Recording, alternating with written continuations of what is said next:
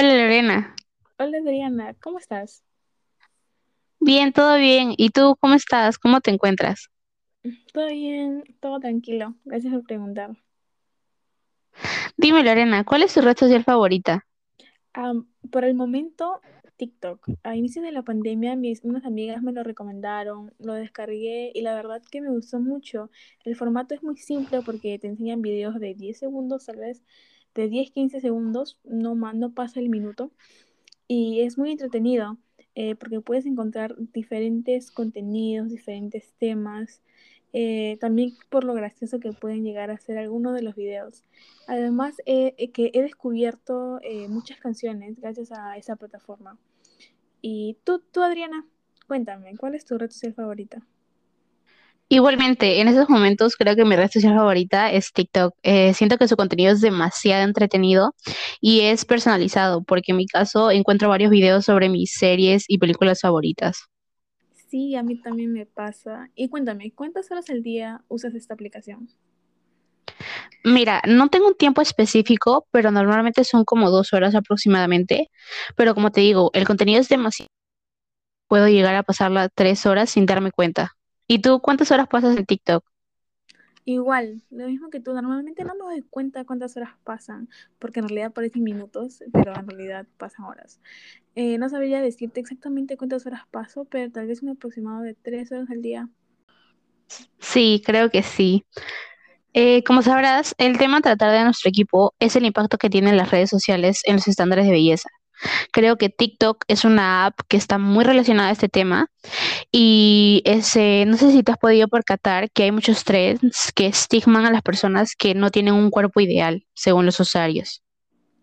Sí, la verdad que en esa plataforma hay, es un arma de doble filo.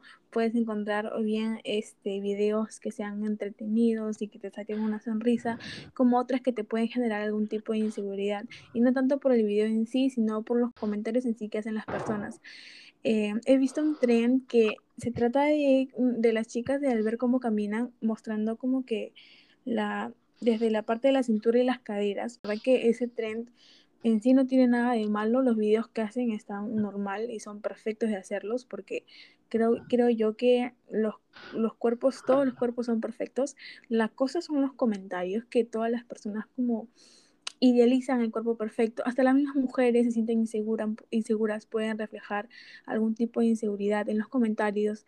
Por ejemplo, he visto varios comentarios que cuando ven una chica bien, eh, ¿cómo decirlo?, con curvas bien marcadas y bien eh, perfecto, entre comillas, este, ponen comentarios como, gracias, hoy no como, o eh, ya no me dio ganas de comer, o cosas así que en sí para otras personas puede ser un reflejo de las inseguridades.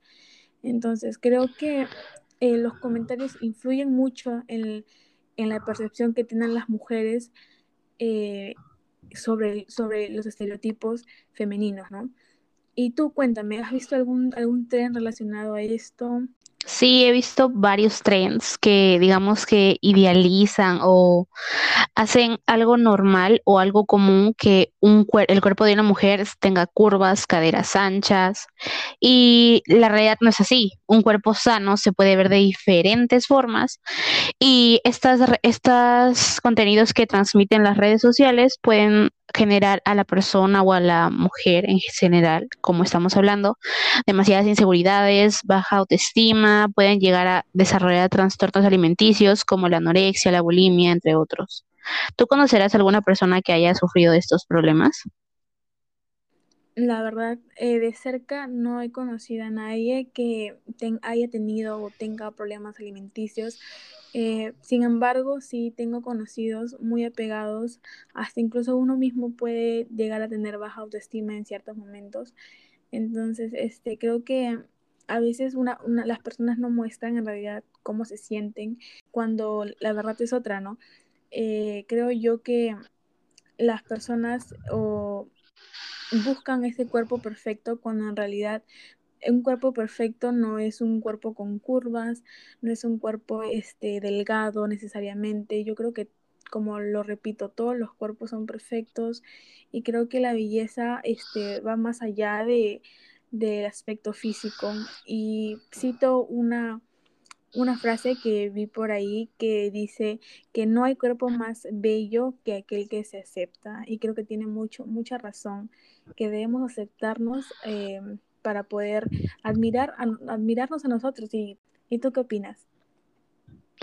Sí, eh, exactamente, opino igual que tú. Eh, felizmente no hemos estado cerca de una persona que haya sufrido de trastornos alimenticios, pero eso no niega el hecho de que existen esos problemas. Este, podemos verlos, no exactamente verlos, pero podemos este, afirmar que sí hay, hay personas que no se sienten conformes con el cuerpo por el, por el ideal que da la sociedad, por decirlo así, el ideal, el ideal que se ve en estas redes sociales. Em, lastimosamente, hay personas que han llegado a padecer de estos trastornos y todavía no salen de ellos. Es muy triste, pero es una realidad que tenemos que cambiar. Bueno, Lorena, gracias por tu tiempo. Hasta luego. Igualmente, Adriana, cuídate.